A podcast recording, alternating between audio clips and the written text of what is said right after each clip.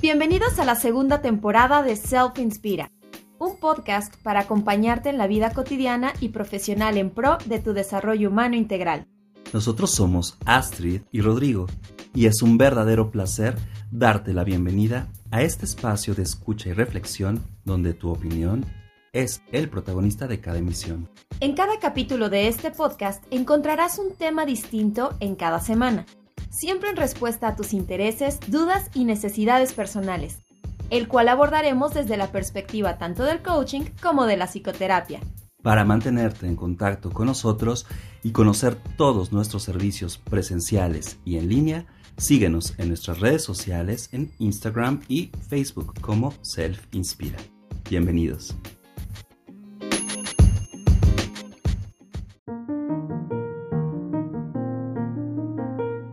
Hola, ¿qué tal? ¿Cómo están? Bienvenidos a Self Inspira nuevamente en un podcast el día de hoy hablando del dinero. Constante y sonante, ¿cómo ves Astrid? El dinero, alimentando al cochinito.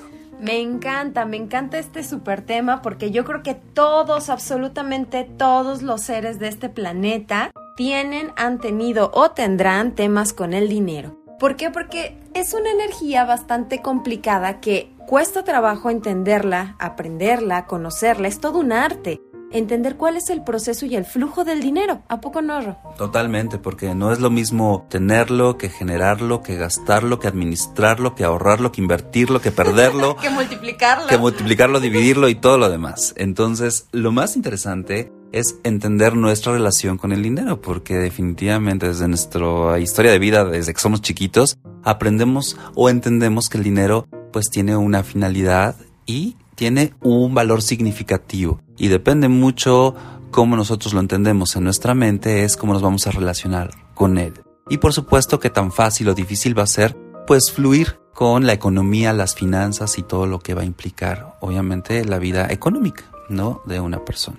Y tu relación con el dinero tiene mucho que ver con lo que tú escuchaste desde casa. ¿Qué decían acerca o con respecto al dinero? Por ejemplo, el dinero no crece en los árboles, tienes que trabajar mucho para ganar dinero, el dinero solamente se da en un trabajo estable. Hay muchos mitos, muchas realidades de lo que realmente es esto del dinero, pero sobre todo de la abundancia. Poner atención cuáles son las creencias o aquellos pensamientos que yo tengo con respecto a la abundancia. ¿Cómo es esto? Bueno, para empezar, nosotros tenemos pensamientos de carencia o de abundancia todo el tiempo, pero no estamos 100% conscientes de ello. Por ejemplo, cuando tengo dinero y entonces lo tengo en mis manos, ¿qué es lo que pienso qué es lo que siento? Chin, se me va a acabar, chin, tengo que pagar, chin, ya no me va a alcanzar. Todos esos pensamientos están siendo de carencia, o por el contrario, ¿qué es lo que piensas? wow, tengo para pagar y entonces voy a invertir y entonces voy a hacer esto. La emoción que tú le pones a la parte del dinero cuando tú lo tienes en tus manos tiene mucho que ver con que si te rinde o se acaba muy rápido. Por supuesto, y sobre todo porque el dinero en realidad, pues es un medio, y el medio ideal para poder concretar realidades. Sin embargo, muchas personas están habituadas a ver el dinero como la finalidad, no como el medio. Y entonces eso hace todavía las cosas mucho más complejas, porque cierto es que con dinero baila el perro, dicen por ahí, pero ¿qué es lo que queremos lograr con ese dinero? Justamente cómo llega a nosotros y cómo lo utilizamos tiene mucho que ver con la manera en que nos vamos a sentir una vez que estamos generándolo, trabajándolo, produciéndolo y en este sentido usándolo. Porque es algo importante tener muy presente. Es algo para utilizar. Ahora, cómo lo utilicemos va a ser la diferencia en cómo nos sintamos y sobre todo, pues qué tan cómodos o incómodos vamos a estar con él. Por ejemplo, Astrid, ¿tú recuerdas la primera vez que ganaste tu propio dinero? ¿Cómo lo generaste y cómo fue para ti esa experiencia? ¿Qué tan cómodo e incómodo? Cuéntame un poquito al respecto y sobre todo también cómo ha ido cambiando a lo largo del tiempo en la vida. ¿Cómo qué edad tenías cuando generaste tu primer lana personal? Cuéntanos. Ah, caray, muy buena pregunta. Mm, a lo mejor yo creo que como a los 18 lo generé en un trabajo formal, ¿no? Porque bueno, siempre en casa ya ves que te dan tu domingo, te dan eso, pues es, algo de ajá, que está tu, o tu semana o tu mesada o lo que sea, pues es dinero que pues sientes que ya te corresponde, ¿no? Pero una cosa muy diferente es trabajar para generar tu dinero, entonces sientes cierta responsabilidad, cierta libertad. A mí me encantaba porque entonces yo ya podía disponer de muchas cosas o en cierta manera también de mi dinero, de cómo lo quería gastar. Y eso me gusta mucho, sobre todo el sentimiento de, de poder de hacerlo, o sea, de, de, generarlo y de tenerlo así en mis manos, de decir, wow, o sea, esto viene de mi trabajo. Y sobre todo, donde más satisfacción tenía es cuando lo podía compartir con mis seres queridos, ¿no? Ya sea comprando algo para la casa, oyéndonos de cine a comer o lo que sea. Esos momentos son muy satisfactorios para mí. Y ese que acabas de hacer es una muy buena pregunta, Ro, porque es lo que nosotros nos debemos de preguntar. ¿Para qué quieres el dinero? Sí. O sea, realmente, ¿cuál es la función de tener dinero? O sea, ¿quieres ser millonario? ¿Quieres tener muchas propiedades? ¿Quieres viajar? O sea, ¿cuál es realmente la finalidad de decir o de querer tener dinero? Claro. Y fíjate que eso es muy interesante porque en función de esas expectativas o de esos proyectos en donde el dinero pues es el medio para poder concretarlos, también tiene que ver mucho con nuestra forma de sentirnos capaces de generarlo y fluir con él. Por ejemplo, hay personas que piensan que el dinero solamente es para sobrevivir. Exacto. Entonces, para comer. Claro, todos usamos el dinero para comer y para poder tener una vivienda y acceso a todos los servicios básicos. Pero si tú consideras que solamente es para eso, solo será para eso no te va a dar para más. Ese, eso que vas a decir, la creencia, o sea, el para qué lo quieres. Por ejemplo, Ro, a ti, ¿cuál sería tu motivador del por qué tú, Rodrigo, generas dinero? Pues porque me gusta, fíjate, cuando yo era pequeño, mi madre se encargaba de todos los gastos, digamos, de la casa, ya era madre soltera por convicción, cabe resaltar, algún día platicaremos la historia, pero por otro lado también en la casa en la que yo crecí, también estaba mi abuela y mi abuela pues había trabajado muchos años y estaba pensionada y tal. Y ella se encargaba de todos los, digamos, gastos adicionales de comodidad, lo que en otro momento llamarías lujos. Yo no lo veía como lujos, simplemente eran como los placeres. Por ejemplo, vamos al cine, vamos al teatro, vamos a cenar, vamos a pasear. O sea, eso eh, lo fomentaba mucho ella, como desde el placer. Entonces yo veía que el dinero sí es para lo básico, ¿no? Para el sustento, para la escuela, para la ropa, para la comida, en fin, pero también era para disfrutar. Entonces creo que yo he crecido con la idea de que el dinero es un medio que te permite, por supuesto, vivir, pero además vivir cómodo. No sé si con opulencia, no sé si con lujos, pero sí con comodidad.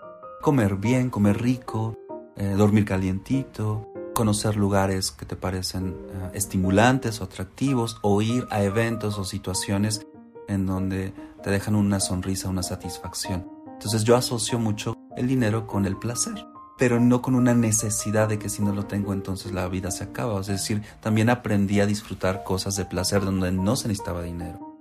Entonces creo que eso hizo más versátil la impresión o el significado que yo le fui atribuyendo. Pero cierto es, y tú lo dijiste hace un rato, que nos da la sensación de poder. Ahora, poder no solo en yo tengo el control, sino que yo puedo hacer cosas. Nos da autonomía, independencia y por supuesto nos da una seguridad pues importante para poder tomar decisiones que cuando hay carencia, no solo económica, sino en general, la carencia de oportunidades, de alternativas, de opciones, evidentemente pues no nos da tanto poder de toma de decisión. El dinero podría generar eso. Pero también es cierto que hay personas que viven el dinero como un agobio, con problemas, está asociado con pleitos familiares, con ah, deslealtades y por supuesto con conflictos, peleas, ¿no? Que tiene mucho que ver con la percepción que tienes, como lo reafirmábamos hace un momento. Si yo creo que el dinero trae problemas, si yo creo que el dinero es malo, si yo creo que las personas ricas son malas, entonces ahí también ya estaré asociando el dinero como algo negativo. Y entonces cada que yo empiece a generar cierta riqueza o cierta opulencia, entonces ese subconsciente me va a hacer esas malas pasadas donde entonces yo lo pierda, no lo sepa invertir adecuadamente y demás que por el contrario alguna persona que diga que el dinero es algo muy positivo, que es algo muy bueno, que es algo que genera oportunidades, que da trabajo a demás personas, piense en grande, entonces empieza a multiplicar ese dinero. ¿A qué vamos con todo esto? Bueno, a mí ya saben que me encanta todo esto de la energía, de la espiritualidad y demás. Entonces, el dinero suele ser una energía porque la manera en la que yo vibro, en la manera en la que yo pienso, en la que yo siento el dinero, es en la medida en la que va a llegar, se va a multiplicar y me va a durar. Porque no sé si les ha pasado, yo creo que a todos, ¿a poco no? Que de repente puedes tener, no sé, mil pesos en la cartera y te rinden súper padre y los haces estirar padrísimo y multiplicarlos y demás. O puedes tener mil pesos en la cartera y de repente volteas y dices, en la torre, ¿y en qué me los gasté, no? Y te das cuenta que en una tarugada, o sea, en, puras tonterías. Entonces, depende de si tú quieres trabajar el dinero o que el dinero trabaje para ti. Depende de ti. Claro, y entonces ahí tendremos que modificar creencias y por supuesto nuestra relación y nuestra actitud respecto al dinero. Y para ello, bueno, pues también vamos a ver algunos puntos, sugerencias y tips respecto a la economía y al manejo de nuestras finanzas que pueden ayudar a hacer del dinero un verdadero aliado. Por ejemplo, una de las cosas más importantes que yo diría es asegura de tener más de una sola fuente de ingresos, de manera tal que si una de tus fuentes falla, siempre habrá otras maneras de capitalizarte. ¿Cómo ves eso, Astrid? Es decir, no poner todos los huevos en una canasta. Ese es un principio básico de finanzas personales. Yo lo que les recomiendo a mis clientes es que se busquen, aparte de, esta, de esto de, de diversificar el dinero, que se busquen un ingreso vaca. ¿Cuál es el ingreso vaca? Bueno, así como Marinela tiene algancito, y a lo mejor es un producto que no es guau, pero es un producto que deja millones de poco a poquito. Entonces, busca un ingreso vaca, uno que te vaya dando poquito, poquito, poquito, pero que ese poquito tú sepas que ahí está, para que entonces ese poquito lo ocupes para pagar deudas, lo ocupes para invertir, lo ocupes para un fondo de ahorro, lo ocupes para lo que tú quieras, pero que sepas que ahí está. Entonces, eso de diversificar el dinero es un súper, súper, súper. Consejo. Cañón. Sí, totalmente, porque la realidad es que pues tenemos que estar preparados para cualquier eventualidad, como justo ahora con la pandemia, aquellas personas que tenían solamente una fuente de ingresos y por algún motivo se vieron afectados por todo este tema COVID, bueno, pues evidentemente toda su vida cambió justo por el tema del dinero, la economía y las finanzas. Ahora, de tus ingresos totales mensuales, segmenta porcentajes destinados a diferentes objetivos. No todo el dinero va en el mismo jarrón. Dirían por ahí, no solo todo va al cochinito. Ten diferentes cochinitos. Es decir, uno para gastos fijos, eso que mes con mes tienen que salir. ¿Sí? Si te das cuenta que a lo mejor tus gastos fijos cubren el 100% de tu ingreso, entonces no es dinero bien utilizado. Inteligentemente, pues las finanzas tienen que ver con una salud y hay que tenerlas saludables. Y lo saludable es que no todo tu dinero te lo gastes justo el mismo mes que lo generaste. Tienes que ahorrar, sería un segundo segmento. Mucha gente no tiene el hábito del ahorro y tienes que separar lo que es el ahorro de emergencias, un tanto para emergencias y otro para proyectos a corto, mediano o largo plazo. Por ejemplo, quiero comprarme un auto, quiero darle enganche para una casa, quiero cambiar mi computadora, o quiero irme de viaje en algún momento. Bueno, esos son proyectos hacia el futuro. Muy diferentes de tener un guardado para una emergencia. Dicen por ahí que aproximadamente son tres meses de tu ingreso mensual para poder pues tener ese colchón para una emergencia. Claro, si eres soltero. Ahora, si hay otras personas que dependen de ti económicamente, tendrán que ser aproximadamente seis meses de ahorro en cuanto a tus ingresos mensuales. Un aproximado para que tengas holgura y que de verdad sea un colchón, pues no delgadito, uno bien acolchonado, ¿no? En donde podamos caer y estar bien amortiguados y rebotar si es necesario. Así que eso. Y por último, otro segmento sería el del estilo de vida. Ahí tendremos que cuestionar que si el cafecito, que si el desayuno, que si el vamos acá, que si me compro esto, que si me compro lo otro, cosas que no son necesarias tendrás que preguntarte, ¿en verdad esto que voy a comprar lo necesito o es un gustito, un capricho? Porque si te das cuenta, muchas de las cosas en las que gastamos muchas veces no son necesarios, son lujos, son caprichos, son gustos, que claro, tenemos derecho a darnos esos privilegios, Pero si te das cuenta que gastas más en privilegios que en necesidades, entonces a lo mejor la manera en que estás utilizando el dinero no es muy inteligente y cuando necesites tener ese dinero que has guardado, que has ahorrado, te das cuenta que no es mucho, entonces bueno, pues ya viste dónde se fue, en los gastos hormiga que le llaman por ahí, ¿no? Sí, el gasto hormiga es increíblemente fuerte porque no nos damos cuenta, por eso se llama hormiga. Fíjate, tú podrías empezar a trabajar esta parte haciendo una lista de todos aquellos gastos que realmente no tienen un significado, como que podría ser, para empezar las propinas que das en la calle, que los 10 pesitos, que los 5 pesitos, bueno, ahí tienes un gasto hormiga, multiplícalo por los 5 días de la semana y multiplícalo al mes. Y después multiplícalo al año, cómo te quede el ojo. Entonces es muy importante.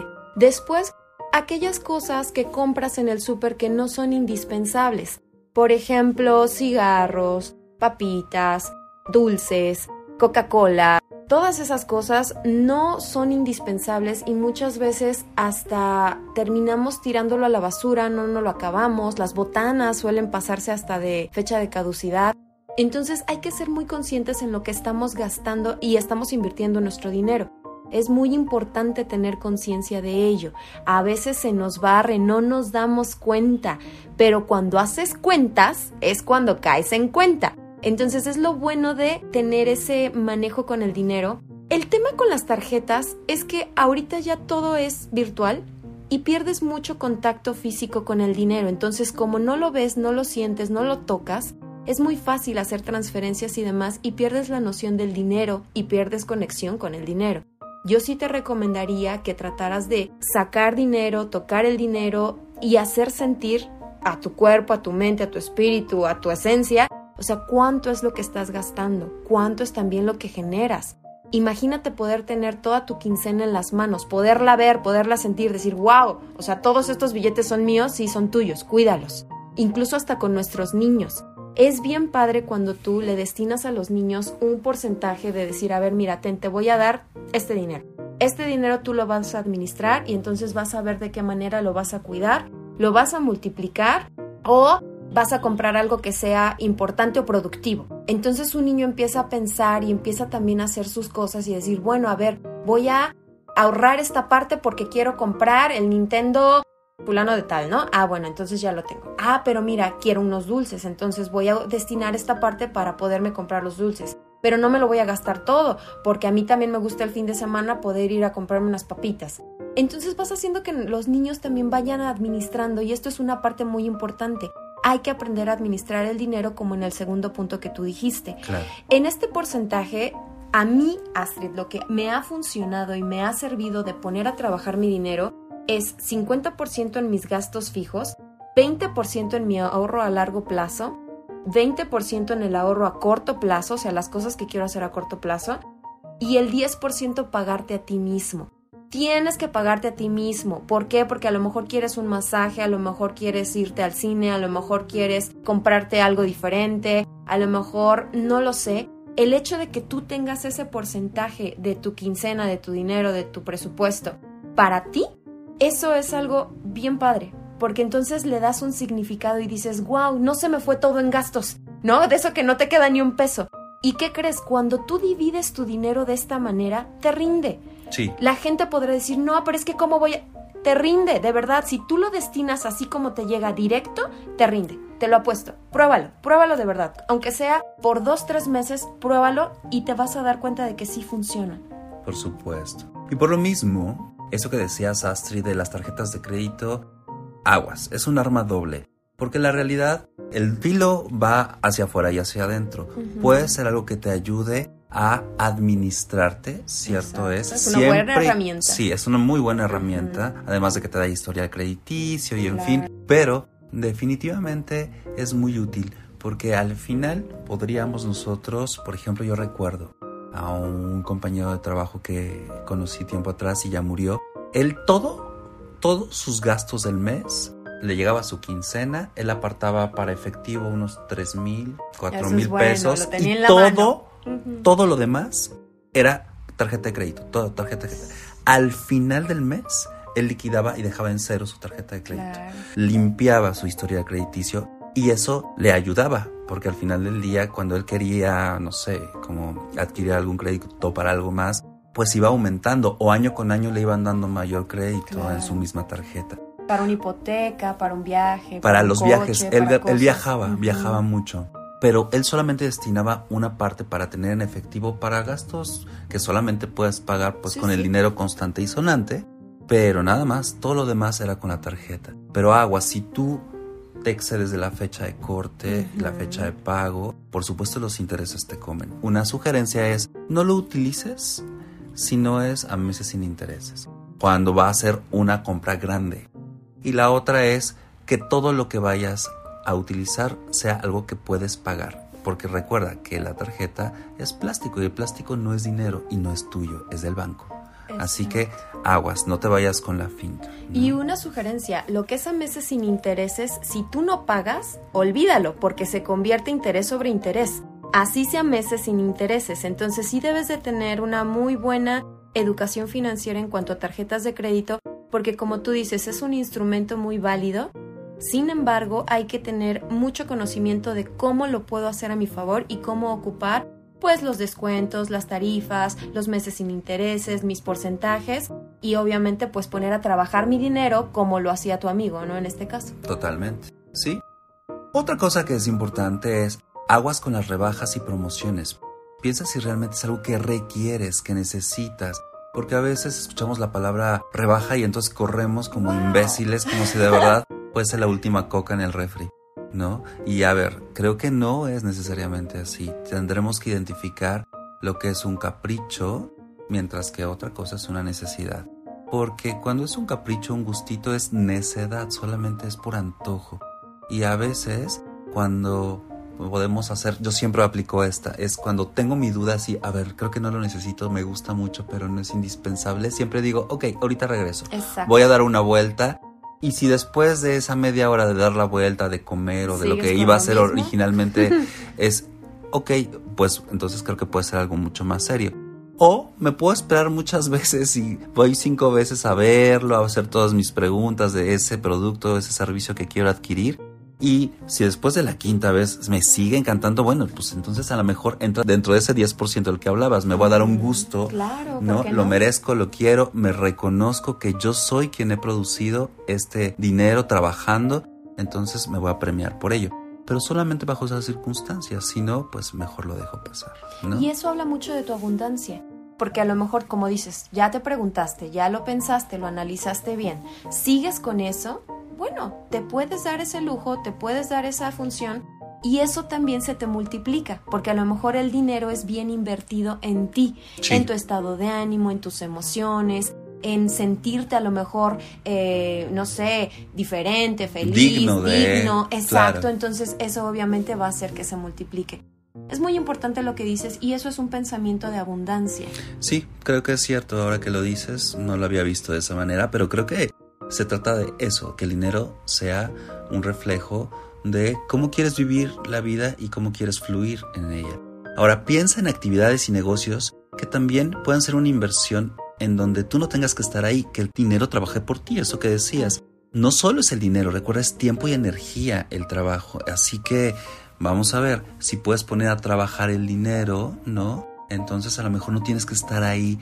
Es decir, ¿qué tipo de actividad, negocio o, acuerdo o instrumento, puedes ponerlo a trabajar en donde tú te puedas ir y regresar y sigue trabajando por ti. A lo mejor es poner en renta algo, a lo mejor es comprar y vender algo, a lo mejor es estos negocios, eh, digamos, como pasivos fijos que les llaman también por ahí. Es interesante porque al final hay muchas formas, pero para eso uno tendría que pensar, bueno, ¿qué cosas te gustan, disfrutas? Porque la abundancia tiene que ver con el placer, pero también en cosas eres bueno, ¿no? ¿Cuáles son tus talentos? Entonces, cuando juntamos en lo que somos bueno con eso que nos gusta, entonces podemos disfrutar más el trabajo y entonces la prosperidad y la abundancia traducido también en dinero, porque no todo es dinero en la prosperidad y la abundancia, pues también se ve reflejado también en las cantidades en tu cuenta bancaria o en los billetes que traes en la cartera. Así que hay que pensar también en esa posibilidad. Debe de ir de la mano, o sea, eso es junto con pegado porque en realidad si yo soy una persona que tiene eh, pensamientos de abundancia, de prosperidad, pues obviamente se tiene que ver reflejado. Aunque vamos a hacer una observación, la mayoría del tiempo nosotros estamos invirtiendo en cómo nos vemos, en cómo nos sentimos, en experiencias y demás. Pero por ejemplo siempre nos quejamos del dinero, pero hay algo muy chistoso que no invertimos en aprender a manejar el dinero. Entonces yo en eso me he dado cuenta porque yo sí he tomado cursos de finanzas personales y me doy cuenta porque hay cosas tan sencillas como por ejemplo estos porcentajes que dices, ¿y por qué no lo hago, no? O sea, ¿y por qué no lo hice durante mucho tiempo? ¿Cuánto dinero perdí? Al igual que por ejemplo en estos instrumentos donde tú puedes poner a trabajar tu dinero, existen muchos instrumentos financieros como fondos de inversión, cuentas en el banco, invertir en dólares, invertir en la bolsa. bueno, existen infinidad, pero depende también de lo que a ti te guste, como decías, Ro, y que sepas de qué se trata, ¿no? Porque no nada más es, ay, es que no tengo dinero, no tengo dinero. No, sí tienes dinero, porque si te das cuenta siempre tienes dinero y todo el tiempo estás generando. Entonces el tema no es de que no tengas dinero, es más bien qué estoy haciendo con mi dinero, cómo lo estoy multiplicando y cómo lo estoy haciendo rendir esos ahorros ponlos a trabajar. Invierte en esos activos, invierte en, en esas cosas que sabes que a la larga te van a dejar o te van a remunerar. Pero es cuestión de que te des esos espacios, de que te pongas a pensar y de que de verdad le inviertas. Necesitas invertirle tiempo y dinero para saber multiplicar tu dinero. Es correcto. Por otro lado, también es importante que entendamos lo siguiente. La abundancia y la prosperidad no es cuestión de azar o de suerte. El dinero se trabaja, se administra, se ahorra, se invierte, como lo acaba de decir Astrid, pero solo así se disfruta. Si tú lo dejas, por ejemplo, a jugar lotería o en el casino en gran medida y crees que de eso va a depender tu prosperidad y abundancia, es altamente riesgoso, es como la ruleta rusa. En realidad no es tan fácil. Es mucho más fácil hacerte de un buen capital incluso de volverte millonario si trabajas el dinero y lo pones a trabajar para ti, no tanto dejándolo al azar y la suerte. Aguas. Hay un factor importante que es la adrenalina que el juego o el azar implica, pero es muy engañoso y desde ahí fácilmente podríamos, sin darnos cuenta, quedarnos en bancarrota. Así que ten muchísimo cuidado al respecto. Y por último, yo te diría, la estructura personal y relacional que tienes con el dinero y con el mundo que te rodea hace la diferencia.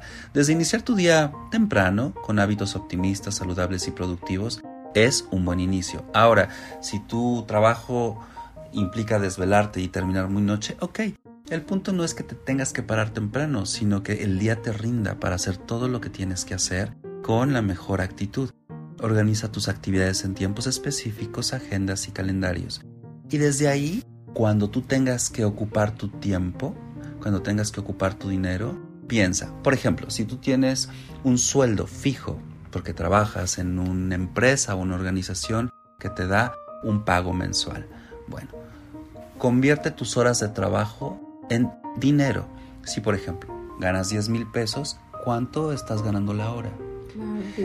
Y cuando vas a comprar algo es, ok, me voy a comprar un teléfono. ¿Cuántas horas de trabajo es ese teléfono? Convierte tu dinero en tiempo de trabajo, en tiempo invertido, en actividades, en esfuerzos, porque entonces te vas a dar a la tarea de valorar realmente las cosas como son. Trabajo por esfuerzo o por inversión o por el tiempo que esperaste para poder llegar a tener esos intereses, esos ah, dividendos, esos beneficios que te dio pues tener guardado tu dinero en el banco o en alguna inversión en particular. Bueno, cuando tú logras hacer esto, reconoces y analizas éxitos y fracasos que van más allá del dinero. Eso es construir tu camino al éxito. Y en otro sentido, también es observa de quién te estás rodeando. Rodéate de personas abundantes que utilicen su dinero con inteligencia. Porque cierto es que si solamente lo utilizan para el puro placer, sin un uso inteligente administrado, previendo algunas eventualidades, ahorrándolo o invirtiéndolo, pues lo que fácil viene, fácil se va. Es el dinero que llega para no quedarse. para no generar riqueza. La riqueza tiene que ver con la capacidad de mantenernos estables, pero en crecimiento. En ese sentido, hablando de economía. Pero quien siempre permanece en la misma situación no va a prosperar, se va a quedar ahí, solo está sobreviviendo, no viviendo, no prosperando y por supuesto no capitalizándose económicamente. ¿Cómo ves, Astrid? Ya para cerrar este programa, yo nada más les comentaría eh, una herramienta muy práctica. Haz una lista de todos tus gastos diarios. Observa en qué es lo que gastas, pero todo. O sea, ¿sabes qué? Me gasté 10 pesos en el viene viene, le di 10 pesos al de la gasolina, me gasté tanto de súper. Después de ahí fui a la tienda, después de ahí pagué eh, ciertos servicios. Una vez que hagas esa lista, haz tu cierre semanal y también hazlo mensual. Te vas a dar cuenta de la cantidad de dinero que gastas. Ojo, dale un enfoque. No es chin, me gasté tanto. No, es wow, tengo la capacidad de pagar todo esto. Para que entonces logres darte cuenta de todo el flujo de dinero que tienes. Eso quiere decir que tienes la capacidad de pagar, que tienes la capacidad de generarlo, porque obviamente si lo estás gastando es porque lo estás generando. Lejos de tenerle miedo al dinero, creo que hay que confrontarlo y darnos cuenta de todo lo que estamos gastando, porque cuando tú haces este ejercicio de hacer la lista día con día, semana con semana y mes con mes, te genera un pensamiento de abundancia, de riqueza y te hace tener claramente conciencia de hacia dónde estás destinando tu dinero, si es a estos gastos hormiga o si es realmente a gastos fijos o a cosas que realmente valen la pena. E incluso te va a hacer darte cuenta si estás invirtiendo este dinero o poniéndolo a trabajar. Eh, son tips muy sencillos, de verdad, pero así se inicia. Con esta parte de tener disciplina, constancia, perseverancia, de no tenerle miedo, de de verdad, o sea, si es de lo que más hablamos o si lo que más tenemos en la mente o en la boca o demás, pues entonces empezar a confrontarlo y darnos cuenta de que realmente somos muy abundantes, tenemos la capacidad financiera, pero hay que voltear a ver el dinero, hay que voltear a ver nuestras finanzas y darnos cuenta dónde estamos parados y a dónde queremos llegar. Muy bien, así que para concluir vamos a pasar a nuestras preguntas poderosas para que te cuestiones cuál es el papel que tiene el dinero, los sentimientos que te genera y por supuesto la actitud que estás dispuesto a asumir, dispuesta a tomar en el día a día para poder vivir con mayor prosperidad y abundancia y sobre todo satisfacción. Así es. Y como Benjamin Franklin decía, el tiempo es dinero. O como Henry Ford, el dinero es como una pierna o un brazo. Si no se usa, se pierde, entonces hay que ponerlo a trabajar. O como decía Aristóteles, la riqueza consiste mucho más en el disfrute que en la posesión. Entonces, pon a trabajar ese dinero, disfruta el dinero que tienes y haz conciencia. Primera pregunta, ¿para qué necesito el dinero? Eso es bien importante. ¿Qué ha sido lo más valioso que he comprado en mi vida? ¿Has detectado en qué se te va el dinero? Haz una lista de las formas en las que podrías poner a trabajar tu dinero. ¿Has detectado tus pensamientos de carencia? ¿Y hacia dónde van tus pensamientos? ¿A la carencia o a la abundancia? Y esto es muy sencillo de saber. ¿Estoy pensando cuando tengo el dinero, chin, me lo tengo que gastar? ¿O wow, tengo y generé todo esto y entonces elijo pagar, elijo comprar y elijo darme este gusto. Así es, así que pues nos escuchamos en la próxima y por supuesto tu opinión será como siempre pues el protagonista de cada emisión y con mucho gusto estaremos aquí para conversar con ustedes acerca de los siguientes temas que estaremos viendo aquí en el podcast y por supuesto también en nuestras redes sociales. Hasta pronto y saludos. Éxito, un abrazo. Chao.